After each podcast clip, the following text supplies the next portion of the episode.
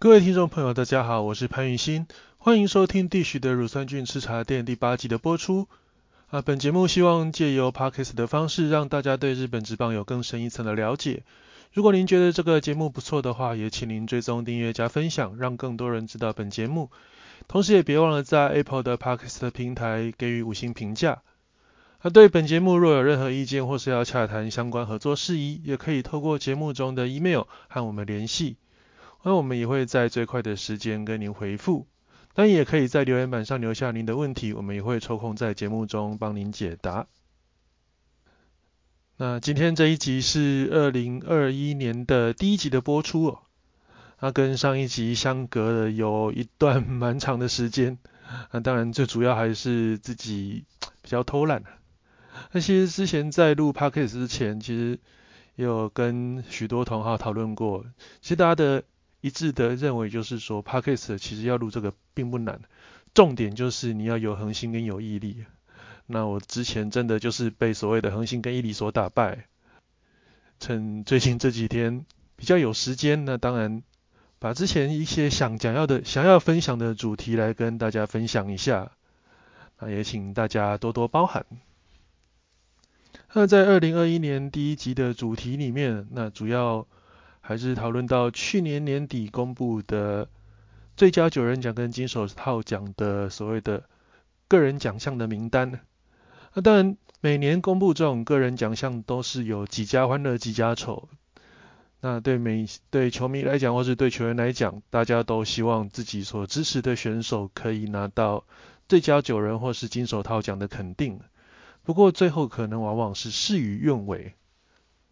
那哪一些是遗珠呢？那哪一些又是名副其实？当然，这个标准是比较笼统。这个个人奖还是由日本职棒的一些资深记者所票选出来。那遗珠当然难免都会有。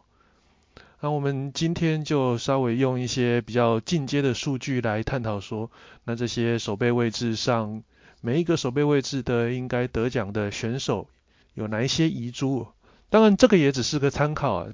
毕竟大家要知道，所有的统计学上的统计数字，它都会有一定的盲点。所以，并不是说我这个透过我们这个进阶的手背数据证实的，证明他真的就是应该要拿下这个个人奖项。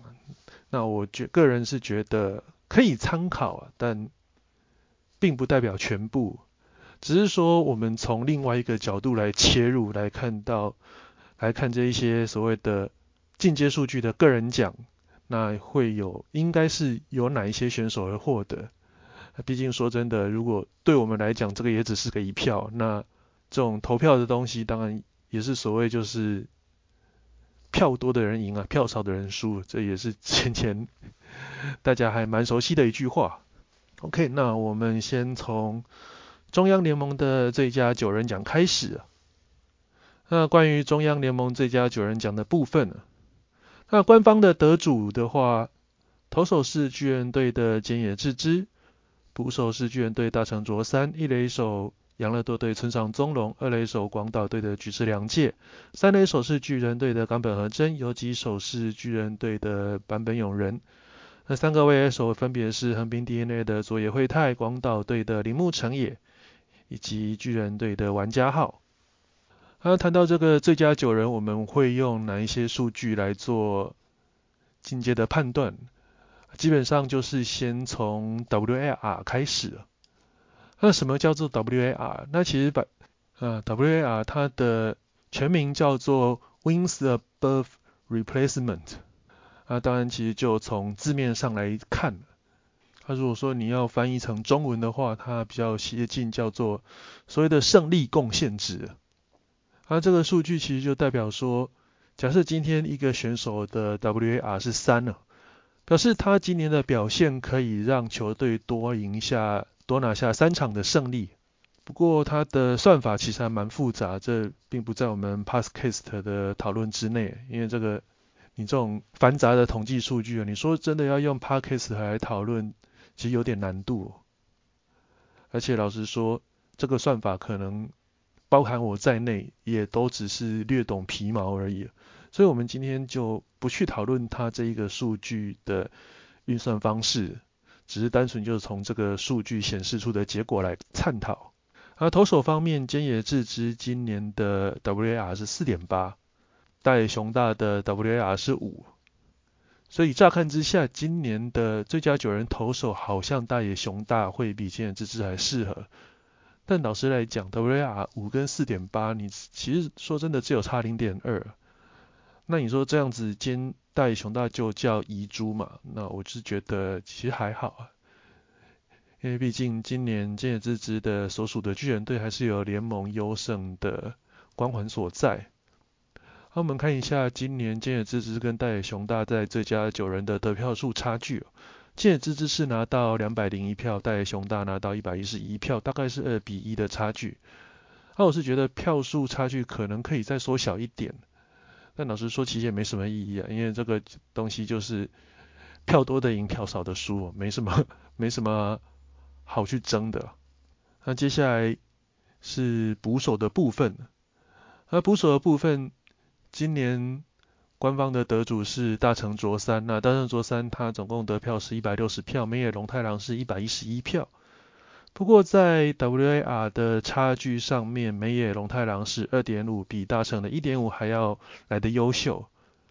它会有这个差距，其实以整体攻击来讲，大成的所谓的攻击指数，也就是 OPS 长打率加上垒率，其实还略高于美野龙太郎一点。那这方面。主要 WAR 其实它也有把手背的部分考虑进去，那因为最佳九人严格来讲，其实它也是包含会计算手背跟打击，所以这一集会比较以 WAR 来做评断，也是依照这个原理。他其实从刚所说的投票结果，两个人其实只差了四十九票，那这个票数其实说真的并不算太多，而且。一样啊，就是大成卓三真的就是第一名的光环所以最后大成卓三在捕手这个位置是胜出的。啊，美野龙太郎当然就明年再来吧。啊，野手方面村上宗隆这个其实就比较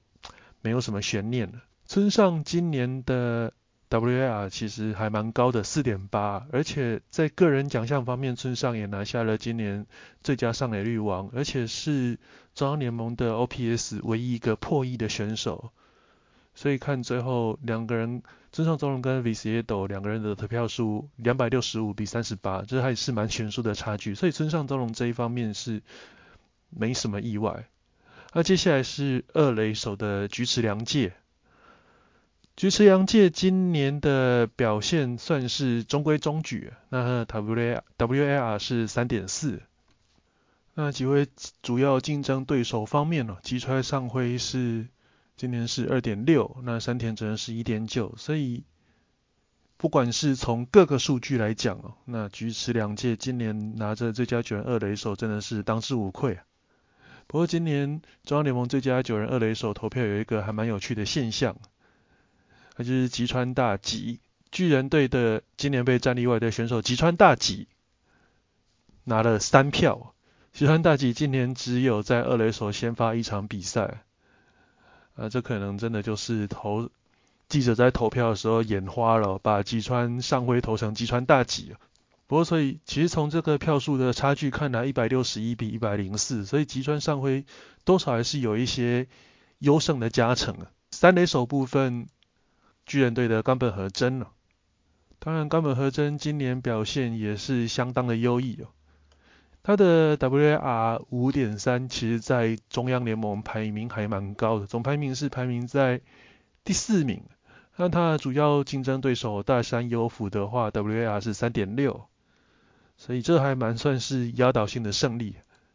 所以也相对是表现在投票的结束投票结果。冈本和真是拿了两百九十六票，大山优辅拿了八票。啊，同样的情况也是发生在游击方面。游击方面，坂本勇人是今年中央联盟 WAR 最高的选手，五点七。那他主要竞争对手金田洋太是二点六，这也是几乎是一个两倍的情况。所以最后投票的结果，坂本勇人是三百零七票，金田洋太只拿了三票。内野方面，其实这四个位置争议都不是算很大。外野手方面，今年中央联盟外野手得票最高的是佐野惠太两百六十票，啊，第二高的是玩家号一百六十八票，接下来是铃木成也一百六十一票。不过这个如果从 WR 看起来的话，就这个差距就还蛮大的。啊，其实从外野手 WR 最高的选手，相信大家可能会还蛮意外的，就是本神队的近本光司，近本光司的 WAR 是五点五。那接下来第二高的是铃木成也五点三，那第三高是青木玄清五点零，然后是玩家号四点九，那再接下来是尾谷隆信的四点六，那最高票的佐野惠太，他的 WR 其实并不高，只有二点二。不过这个佐野惠太最后会拿下外野手最高票，我想很有很大一部分的原因是因为他今年把 DNA 的第四棒这个位置在同乡加志。离开 DNA 之后，他把这个位置顶了起来，所以让他的印象分数也加了不少分呢。啊，其他玩家跟铃木成也，其实他们在 WAR 的排名方排名方面，其实也都还蛮算是名列前茅。那比较可惜的，当然就是青木玄清了。青木玄清今年在日本算是打出一个打击的生涯年了，他的 OPS 其实有一。有很长一段时间都是在一以上，那最后虽然是差一一点点，但也是零点九多。其实以一个三十八岁的外野手来讲，这个成绩已经算是相当的难得。但是你们看，青木玄清在外野手的得票数，其实只有拿到六十七票，跟离当选最低的铃木成也一百六十一票，其实输了还快一百票。如果说是要真的硬要选一个遗珠的话，我会觉得青木宣清还蛮算是外野手的最大一个遗珠。那当然另外一个就是近本光司，只是说近本光司他最大的问题在于说，他其实他的 W 他除了 WR 不错之外，他的几个打击指标的成绩都不是算很理想，所以在这个方面下就比较不会被记者看到这一部分。然后外野手的投票部分也有一些很特别的名单呢，一个就是巨人队的 Mota，他也拿了一票，今年也是被巨人队战例外。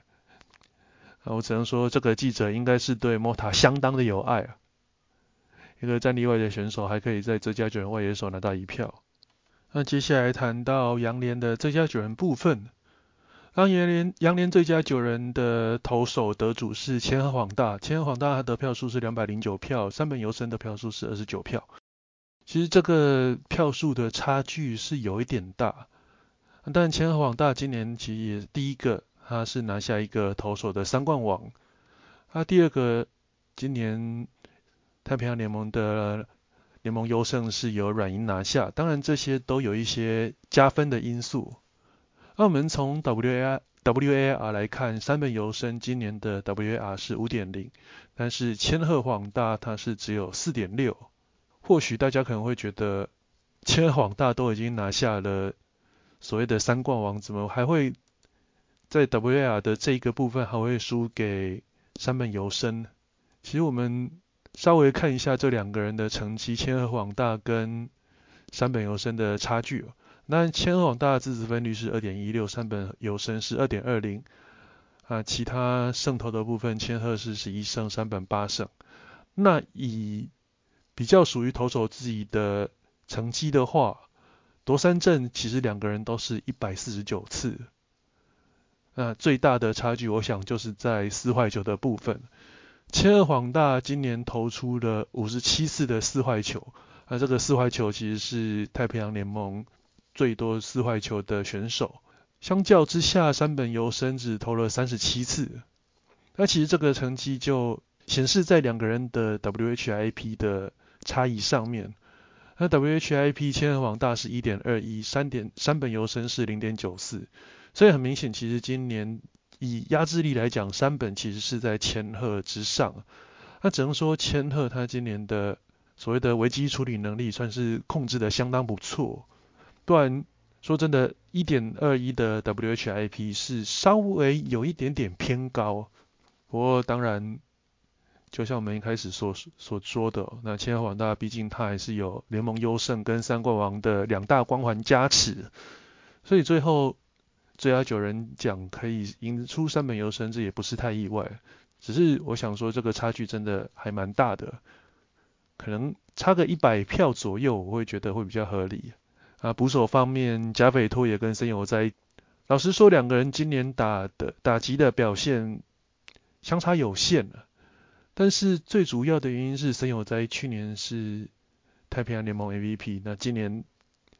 以他今年这个成绩，严格来说是有点掉漆了。看一下森友在今年的打击率两成五一，那全垒打也没有突破十支，也只有九支。这感觉跟大家所熟悉的森友哉是有一段差距。啊，加北托也甚至全垒打还有十一支，还比森友哉还多出个两支。森友哉即便说他的 OPS 是比加北托也还高，但是整体的印象分数来讲，大家还是会对加北会比较有比较好好的印象。而且说真的，就 WAR 来讲，加斐的三点零也是高于森友哉的二点七。所以在这幺九人捕手这个位置上，贾北拓也其实也没什么悬念的，今年也算是蛮实至名归。一垒手的部分，今年其实整个太平洋联盟一垒手的整体表现都不是很理想。中田翔，即便说他是一垒手 WAR 最高的一点八，但说真的，一点八真的不高，但是他已经是所有一垒手里面最高的，他其他的比。几个主要竞争对手，像井上晴哉是一点一，啊，中村晃是零点五，所以就这里面几个选手来讲，那中田翔当然还是最佳九人一垒手的不二人选。那从票选来看，中田翔是两百二十一票，那中村晃、井上晴哉都是二十七票。而且不用说，那中田翔其实就传统打击数据三项来讲，中田翔今年一百零八分打点拿下打点王了，这当然是一个相当好的优势。所以最后中田翔能够用这种压倒性的数据击败其他两位竞争对手，也不是很意外。那二垒手前村荣斗这也不用说啊，今年 OPS 零点九六九，而且 WAR 也相当的高，前村荣斗的 WAR 五点四。也是高居两联盟的第四高，那在整个太平洋联盟也只输给柳田优起，所以投票结果两百四十七票，第二高票周东佑仅十六票，这个也是还蛮悬殊的差距。接下来是三垒手的部分，三垒手今年就真的感觉每一队的三垒手表现都同时陷入了低潮，啊，反而让乐天的铃木大地这位表现比较正常的变成一枝独秀。所以最后在票选结果，铃木大地是拿到两百二十七票。那其实从 WL 来讲啊，铃木大地其实只有一点二，那一点二就已经是太平洋联盟三垒手的最高分。那我们其实看一下其他选手，安田上限是负零点三，那松田宣浩是零点五，所以这个位置也没有什么悬念。那游击手的部分，原田壮亮，他的 WL 是四点八。那我们看投票结果的话，原田壮壮量是一百六十一票，那第二名的小生田大祥是一百零三票。如果说你纯粹看攻击的话，那当然小生田大祥可能还是占了点优势。其实就从打击方面，小生田今年的打击率是两成八八。他的 OPS 进攻指数是零点七四五，原田壮量两成七零，打击率看起来好像输一点点，但是原田的 OPS 零点六五六是所有达到规定打击数的第二十五名，也就是倒数第二名。老实说，原田今年的守备真的是表现相当的杰出，这些等一下我们在金手套的部分也会为大家补充，所以这应该是最后原田壮量可以胜出的原因。不过我们可从这个投票结果看得出来，原田跟小生田他的差距其实只有五十几票，感觉大家在选这家九人的参考数据还是会以打击为主。那接下来是外野的三位选手刘田优起、吉田正尚跟近藤健介，而其中刘田优起当然是没什么悬念的，因为他是今年所有。中央联盟跟太平洋联盟 WAR 最高的选手高达八点四，所以柳田最后他当然就是外野的第一高票。那第二高票是吉田胜上的两百五十七票。那当然吉田正上今年也是有打击王的加分作用。所以让他可以拿到相当多的票数。啊，第三高票是近藤健介，近藤健介基本上就是他的表现就是算是平均稳定的高分了，所以这次拿到一百四十二票也算还算不错。我们其实从整个中央联盟、太平洋联盟的 OPS 来看，那 OPS 其实最高的就是柳田优起一点零七一，那第二名是前村荣前村荣斗九六九，不过他是内野手。第三高就是吉田正尚的零点九六六，第四高是金藤健介的零点九三四。所以说，老实说，如果你是用 OPS 来选最佳九人太平洋洋太平洋联盟最佳九人外野手的话，其实还蛮符合结果，就是柳田、吉田跟近田。那其中比较特别的还是西川遥辉了。那西川遥辉其实他的今年的 WAR 其实也不低啊。西川今年的 WAR 是四点一，那严格来说，其实还比吉田正上的三点四还高上一些。不过这这个差距，老实说，我个人是觉得有可能是跟他们的守备位置有关系。因为西川遥辉是中外野手，那吉田正上是以左外野外左右外野为主，所以在算 WAR 的加成上面，其实吉田正上会稍微吃一点亏。那另外一个比较特别的是罗德队的 Martin，Martin 他的 WAR 也有四点零。那当然，其实主要的原因也有可能 Martin 今年还是以外野为主，在右外野的出场次数还比较多。不过吉贤正上今年总共有二十五场是打指定打击，所以其实在算 WAR 的方面下，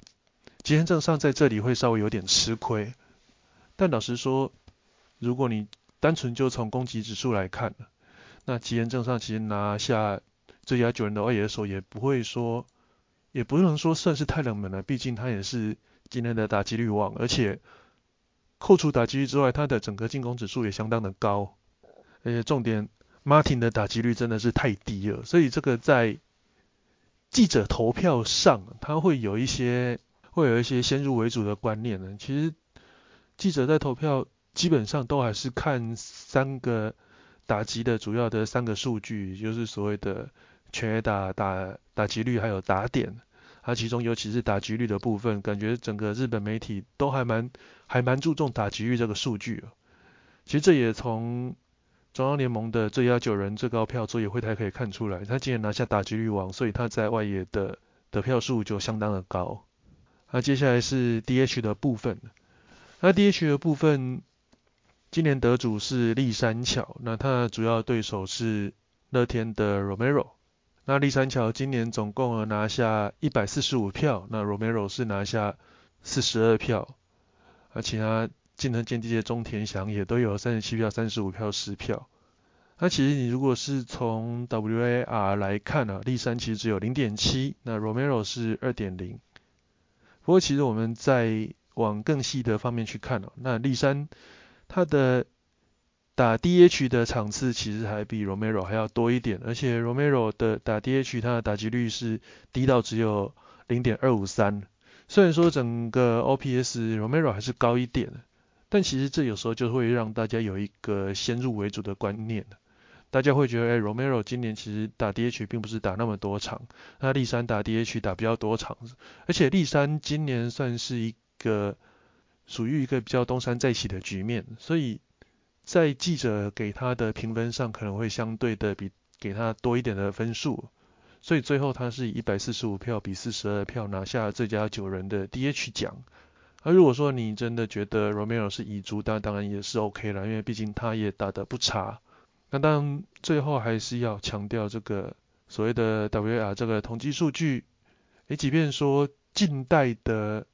不管是美国之棒。也好，日本职棒也好，都还蛮注重这个数据，但是它就只是一个统计的数据，也就是所谓的就是参考。你也不能说这些 WAR 领先的选手还没有拿到就是不公平啊，那什么记者没有与时俱进？那我觉得这个都可以参考，但并不是绝对。那当然今天在这里提出来也是让大家知道，诶，其实还有 WAR 这种进阶的数据。可以评断这些打者们的表现。那当然，WAR 这个数据，另外一方面其实也代表说，它可以横跨去评断投手跟野手的一个综合表现，因为投手也有 WAR，野手也有 WAR，可以跳出那种以前你投手跟捕手很难放在同一个水平上去做比较的一个概念。所以今天如果我们以 MVP 用 WAR 用 WAR 来评断的话，太平洋联盟是比较没有悬念的。太平洋联盟今年的 MVP 是柳田优起。那柳田优起今年他在 MVP 的票选得分是一千一百四十七分，那第二高的是千叶黄大的五百四十二分。那中央联盟的话，今年得主是菅野智之，菅野智之得分是一千四百三十八分。那第二高分是冈本和真的七百八十六分。那如果说要从 WAR 来看，刘田当然没有什么意外，可是中央联盟其实中央联盟今年 WAR 最高的是巨人队的坂本勇人，啊坂本勇人今年 WAR 是五点七。不过从这个投票结果，第二高的冈本和真其实也符合我们之前说的一个结果，也就是所谓你有个人奖的加持，那你记者在投票上面还是会。留下比较深刻的印象，因为今年冈本和真是拿下全垒打跟打点的双冠王，啊，版本有人是没有任何的个人奖项啊。但是其实如果从 WAR 这个数据来讲，啊的版本有人会是比较接近那个中央联盟 MVP 的这个头衔，啊，当然最后的记者的结果是决定给菅野，非常可惜的也是坚野今年最后挑战大联盟，他没有能够。达到他想要的价码，菅野接下来会继续留在日本，再调再继续投下去。但菅野跟巨人队他是签下一个，据说是一个四年合约，而且每年球季结束后都有偷逃条款。我们这边其实稍微跟大家补充一下，菅野在去年球季结束之后，他是用金标制度出去的，所以如果菅野跟国外达成合约达成合约的话，最后国外的球队是。要给巨人队一定金额的转队费，但是明年开始，菅野之之就是自由选手，自由球员出去是不用转队费。那我想，这个也有可能是不管是菅野之之或是国外球团的一些考量。OK，那我们谈完最佳九人之后，接下来是要讨论所谓的金手套奖。那金手套奖这个奖，我觉得不管是在美国也好，在日本也好。都还蛮吃所谓的球员的名气啊，当然除了名气之外，另外印象分数其实也蛮重要的。所以有时候金手套奖到底是不是一个球员手背好或不好的一个评鉴，其实也是见仁见智。而当然今天我们会用到的数据就是 UZR，UZR 其实也是一个近代棒球的一个统计数据。那如果就单从数据来讲，UZR 就是这位选手他的手背可以帮助这支球队多守多守下几分。那几个会影响到 UZR 的部分，其中有包括外野传球的背力，还有双杀的制造、手背范围以及手背失误。当然这些有的是加分，有的是扣分。那详细的计算方式，老实说，这应该不是一般人可以计算。那通常也都是一些。一些棒球统计网站做的一个统计啊，那其实以美国来讲就是 FanGraph，那如果是日本来讲，最近有一个 Delta 的网站，那我们晚一点会提供这个网址，如果大家有兴趣的话，可以去连接看看。UZR 这方面，因为它没有算投手，所以 金手套奖的投手这部分就比较没有办法去做评价。当然，我们还是来稍微回顾一下今年中央联盟的金手套奖得主。今年中央联盟金手套奖得主是金野之之，他得票数是一百零七票。那其他大野雄大、西永辉、森下畅人也都拿下了八十几票、五十几票。那说真的，真的很不容易评断。那捕手的方面，梅野龙太郎是一百三十六票，木太木下拓哉是一百一十七票。啊，这方面大成卓三他的手背真的是他的罩门，所以。他就比较没有办法靠那种所谓的联盟冠军的光环。不过从 UZR 来看的话，木下拓在今年 UZR 是四点二，没有龙太郎是一点一。哎，木下拓在今年的主杀率真的是相当的杰出哦。所以你说这是遗珠，你其实你从这个得票数看起来，木下拓哉真的是只输一点点。那当然，最主要原因可能也有可能是木下的知名度还不是那么高，因为这几年中日的主战捕手一直在换。去年的话，加藤将马的主帅还是相当的优异。如果木下能够维持这样的成绩继续下去的话，或许明年木下拓呃，应该是说今年或许木下拓哉就会有金手套奖的机会。那一垒的部分，中日龙队比杰斗的 u z i a 是六点一，那仅次于他的对手是养乐多的村上中龙四点三，这个得主就比较没有什么悬念了。VCA 一百九十四票，村上中龙三十五票，而且村上中龙今年也是在一三类游走，所以这印象分数应该也是会被稍微扣分一点点。那二垒手这方面，其实老实说，跟大家的认知可能会有一点意外。那当然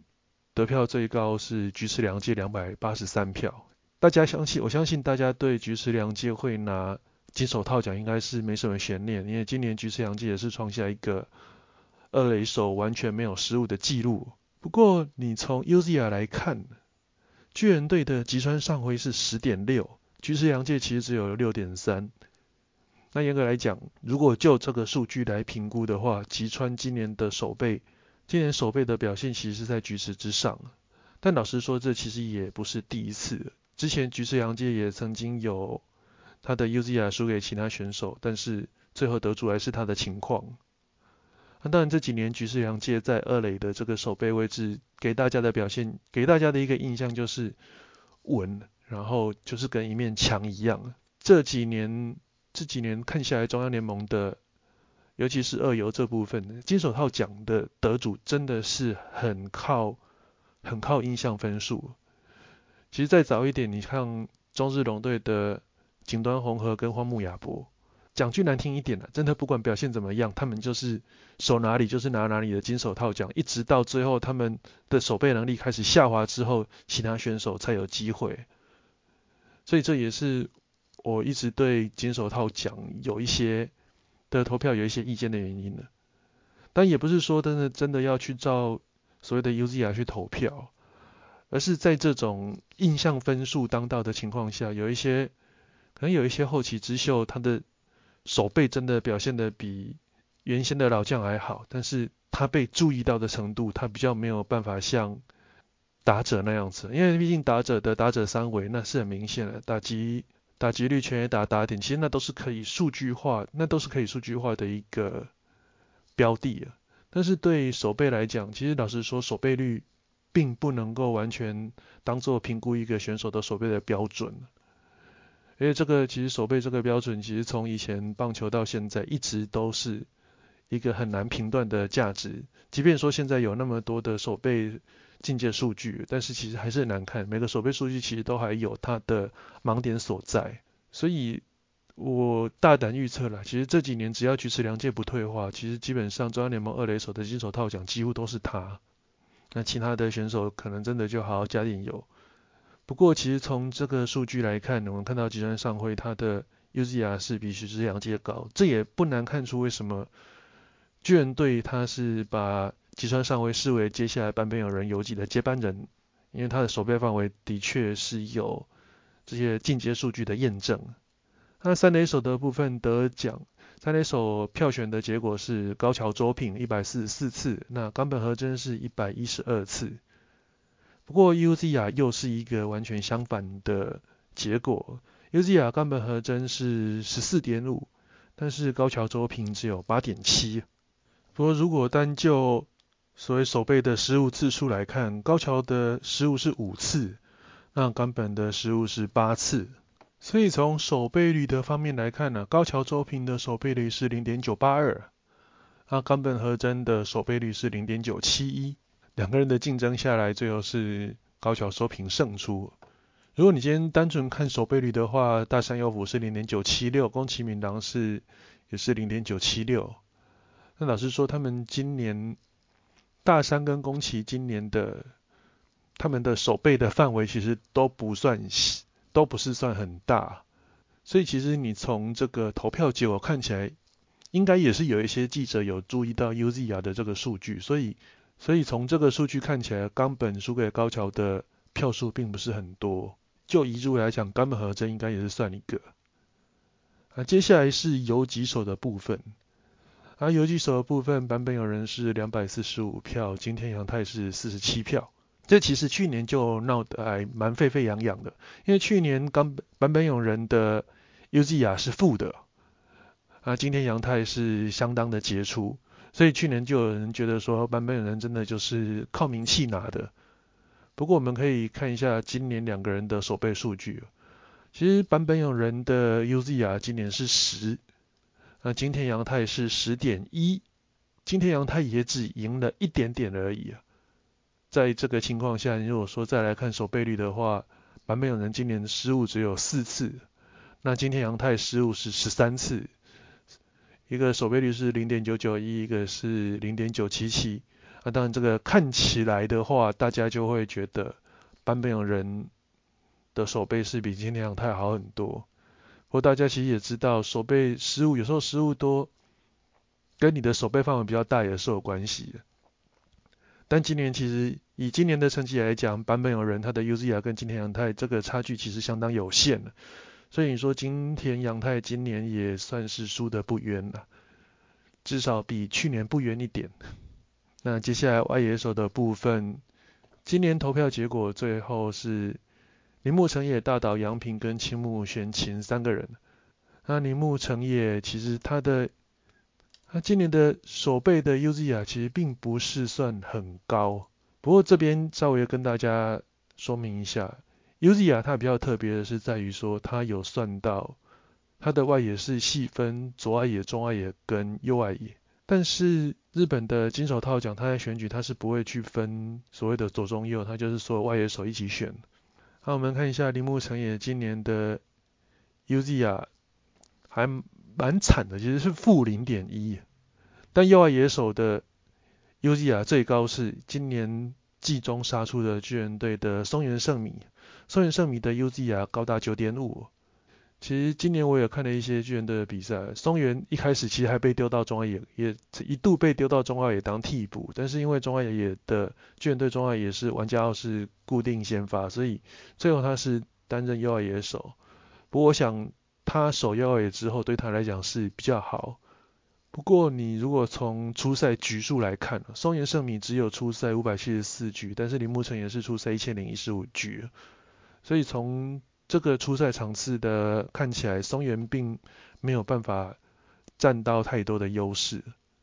那另外一个也就是大岛洋平，大岛洋平其实这几年也都一直被评为说有点他的手背其实一直在下滑，也是在。算是吃他的吃他的知名度。其实我们可以从今年太平洋联盟的中央联盟的 UZI 来看，中央联盟 UZI 中外野最大的最高的其实是金本光司的十九。之前有提到说金本光司的 WAR 也很高，因为 WAR 其实有包含守备范围在内。所以其实金本光司会有那么 WAR 会那么高分，另外有一部分也是 UZR 守备这方面给他的加分。那么其实我们可以从这里看出来，金本光司他今年的守备跟去年相比，其实好的相当的多。那另外一方面，你也可以说是其实今年阪神队的左右外野手的守备都不怎么样，所以让金本光司他有很多守备机会要去抢接左右外去接左右外野的飞球。那在 u z i 的这个评分上面呢，如果说你一个中外野去跑到其他人的守备范围去接守备的区块里面接球的话，他是会获得比较多的加分。那我想金本光司能够获得的加分，应该是在这个部分。这里我们就可以稍微了解一下，说为什么 UZR 它也是会有盲点。这个盲点就是在于说，你这个分数会被你这支球队其他的。守备选手所影响。如果说你今天这支球队的左右外野或是其他的选手，他的守备范围小，你一天到晚都要去 cover 人家的守备范围，那你的 U U Z R 的成绩就会整个被拉抬起来。但是这个真的能够反映出是你的手背真的好吗？我想其实这也是见仁见智。那这样子也是 U Z R 的一个盲点所在。这边再跟大家强调一次，这种所有的统计数据。都有它的参考价值，但是都不是百分之百的参考价值。谈完大岛洋平部分，接下来就是讲青木宣清。那青木宣清，其实我可能在巨人队的转播也好，或是说之前的 p a k i s t 其实我一直有提到说，杨乐多今去年球季走了八人艇，最大的收获其实就是他们获得了一个比往年更更强的青木宣清。因为青木宣清以他的脚程跟他的年纪，老实来讲，要去守中外野已经是相当的吃力了。但是守左外野其实还算是游刃有余哦。那以今年青木宣清的 UZR 来看，他的 UZR 是十五点二，十五点二其实也是相当高的成绩。那当然是这个在中央联盟的左外野部分当然是最高的，这毋庸置疑。那其他像是可以参考的，像佐野惠太，诶，他的 UZR 甚至还是负的。那阪神队的 Sense 哦，UZR 是负五点七。从这个也可以回推说，为什么近本光司的 UZR 那么高？本身的右外野的命景加难 UZR 是负一，你的左右外野都是占那种 UZR 都是小于零的选手，那当然你进本光司的 UZR，他一天到晚要 cover 左外野跟右外野的飞球的守备机会哦，自然他的 UZR 就会整个被提高起来。那这就是 UZR 这个数据最大的盲点，就是你会被左右外被你这支球队的其他的选手的守备能力所影响。OK，所以其实我们从这个进阶数据来看呢，铃木成也这一部分，当然松原圣弥他的 UZR 是比较高，没有错。但是松原圣弥他的出赛数真的就是少了铃木少铃木成也相当的多。那中野野手大岛洋平跟金本光是这个部分，我是觉得可以考是可以考虑是可以讨论的方向了。金本其实给金本光司，我觉得也也没有什么不好了，因为毕竟他今年也算是。相当劳苦功靠啊，真的左右外野的部分他都要通包。那青木宣清这当然就没有什么悬念，因为今年他的左外野的守备真的是相当的精彩，那连带的连他的打击也是有不错的表现。那我们看外野手其他得票数，接下来玩玩家号其实也只输青木宣清一点点。但老实说，玩家号今年他在中联联盟的 UZR。其实也还蛮惨的，负四点四，负四点四是几乎是中央联盟的垫底的位置。但是也是因为他也有之前的光环了。那当然，就我今年看了一整年的巨人队的比赛来讲，其实玩家号的状态也跟前几年比起来真的是退化不少。可是你看他，即便退化不少，他在得票数还是紧紧咬着青木玄清不放。所以多少也可以看出这种在票选上的一个盲点，名气还是还蛮重要的。中央联盟的部分讲完之后，换太平洋联盟。呃，太平洋联盟投手的方面是千鹤晃大，因为投手投手没有 UZR，所以我们就比较没有办法跟大家讨论。但是我也是有看到一些报道，是觉得说他们会觉得永井秀章是比千鹤晃大更适合当拿下所谓的金手套奖。但老实说，这个真的没你没有一个很明确的一个评分机制，所以你也很难去评断说到底他到底是不是所谓的遗珠。尤其是投手，这个投手几乎很多守备率都是一点零零。其实看今年太平洋联盟的投手的表现，山本由生、千鹤黄大失误都是零啊。你看其他。石川部、田岛大树、永井秀伤，你只要失误一个一，你的守备率就输给人家，所以这也不是那么好好判断。那捕手这个方面，甲斐拓也，这当然没有什么，真的这几年太平洋联盟守备最好的捕手，真的就是甲斐，几乎找不到第二个人。其他的捕手几乎都是看不到他的车尾灯。那一垒手的方面，其实一垒手今年守备最好的算是中村晃，那第二高的。甚至中田翔，其实井上晴哉的守备也算是三个，其实中田翔跟井上晴哉也算是都是中规中矩。那中村晃算是比较理想，可是中村晃重点就是他并不是一个专职的一垒手，他甚至还要去坚守其他位置，所以其实这在投票上面来讲，他会吃一点亏。所以今年也相当的难得，就是中田翔跟中村晃两个人同时拿下七十七票，那我们可以看到。井上晴哉唯一一个全职一垒手，他拿了七十五票，其实也也只差了两票。说真的，你说要选出一个最谁谁上了，另外两个都是遗珠了。你说真的要让三个一起上，有时候也是还蛮难的一件事。那二垒手的方面，这不用讲了，外崎修太 UZ 啊是十五点一啊，他今年也是算，虽然说外崎修太这几年也都是一个工具人的身份，但他今年守二垒的次数还是比较多，而且他的手背也真的守得不错。那浅村荣斗，老实讲，他的二垒也都是用 用打击撑起来的。也不是说他不好啊，因为只是说外崎修太表现得更好一点，所以二垒手外崎修太也没有什么大问题。那三垒手的这方面，今年松田宣浩的确是受到比较大的挑战。那今年的 UZ 啊是二点三，那乐天的铃木大地是三点二。你如果是说从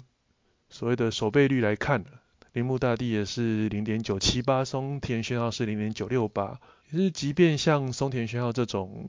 常年的三垒手金手套奖得主，就是你要真的等到他开始真的走下坡的时候，其他选手才有那种所谓的金手套的机会。那当然，松田宣浩真的他的年纪也开始大了。啊，铃木铃木大地老师来讲，他也就是中规中矩啦。但是当你其他选手都不好的时候，当当然就是金手套奖的不二人选。那游击方面，原田壮亮这也不用讲，他的